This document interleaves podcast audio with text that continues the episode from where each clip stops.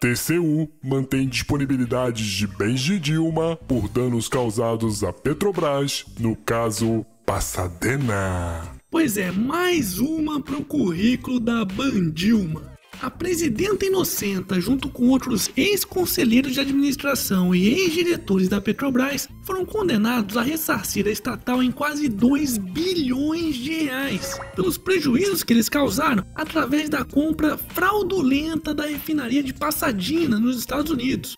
É, pelo visto, 2018 vai ser um ano ainda pior para a petralhada, viu? Pois até o ministro do STF, Edson Fachin, mandou o casal de marqueteiros do PT, João Santana e Mônica Moura, devolverem para os cofres da União 71 milhões de reais que teriam ajudado a desviar. Se continuar nesse ritmo, o PIB brasileiro esse ano vai subir bastante, viu? E por falar em PIB, Após dois anos de queda, PIB sobe 1% em 2017. E aí, tem alguém com saudade da Dilma por aí? Pois é, depois de dois anos de forte recessão no país, parece que finalmente estamos conseguindo sair dela. De acordo com os dados divulgados nesta quinta-feira pelo IBGE, a soma de todas as riquezas produzidas no país, conhecida como PIB, teve em 2017 a primeira expansão desde 2014 e subiu inacreditáveis 1%. Oh, que legal! Mas apesar dessa alta, isso ainda é baixo pra caralho.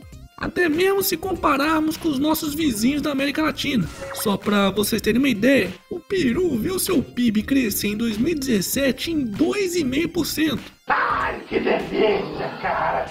Já a Bolívia subiu mais de 3,8%. Mas pra gente não ficar tão triste assim, é sempre bom lembrar da Venezuela, que fechou o ano com uma queda de 15%. Hashtag chupa Maduro. Momento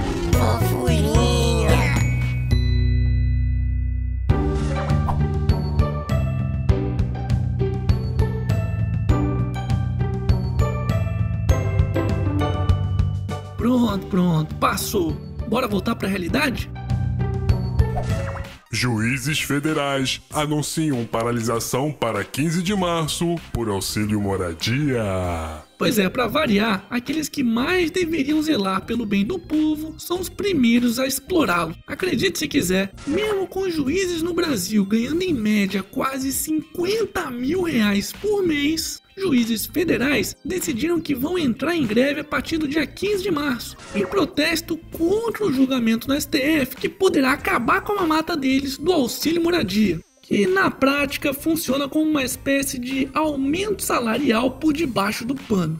E a cara de pau desses vagabundos é tão grande que até a Associação dos Juízes Federais do Brasil está tentando utilizar a Lava Jato para justificar esse recebimento dizendo que isso seria uma maneira de punir a Justiça Federal em função da operação que tem colocado uma série de políticos e empresários corruptos na cadeia.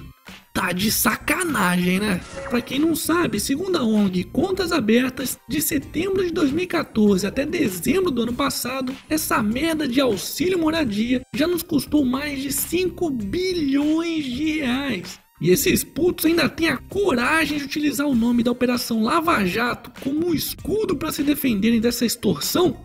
Não fode, porra! Aliás, depois eu vou querer ver a moral que esses putos vão ter para proibir que servidores ligados à segurança pública entrem em greve. Hashtag não ao auxílio moradia. Momento E aí, já tá inscrito no canal? Então não se esqueça de ativar a porra do sininho. Talvez assim, quem sabe, por acaso, você receba um aviso do YouTube falando que tem vídeo novo por aqui. Porque esse YouTube tá foda, viu? Mas outra solução ainda melhor é acompanhar o canal diretamente pelo site canaldotário.com.br ou pelas redes sociais como Facebook, Instagram e Twitter. Chupa YouTube, aqui é canal do Otário, porra. TSE aprova registro impresso em 5% das urnas em 2018. Não, não, não tô de sacanagem não.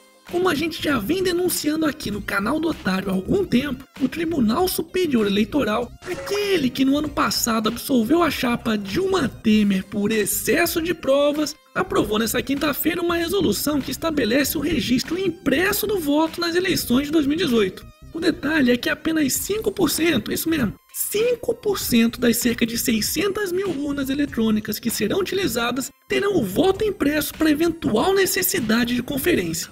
Tá de sacanagem, né? Pois é, os malandrões do TSE deram um jeitinho de dizer que teremos o voto impresso conforme estabelecido por lei, ao mesmo tempo em que não teremos. Hashtag somos todos otários. Hashtag voto impresso já. E para finalizarmos essa edição, Em despedida, general elogia Ustra e promete apoio a Bolsonaro. Uh, gente, esse tem taras por botas, né? é mesmo, é. Eu quero lutar, mas não com essa vaga. Foda-se, já vai tarde arrombado. E esse foi mais um Otário News com as principais notícias do dia. E aí, pessoal, curtiu o novo visual aqui do canal? Então deixe seus comentários aqui embaixo. Quero ver a opinião de vocês e as sugestões de melhorias.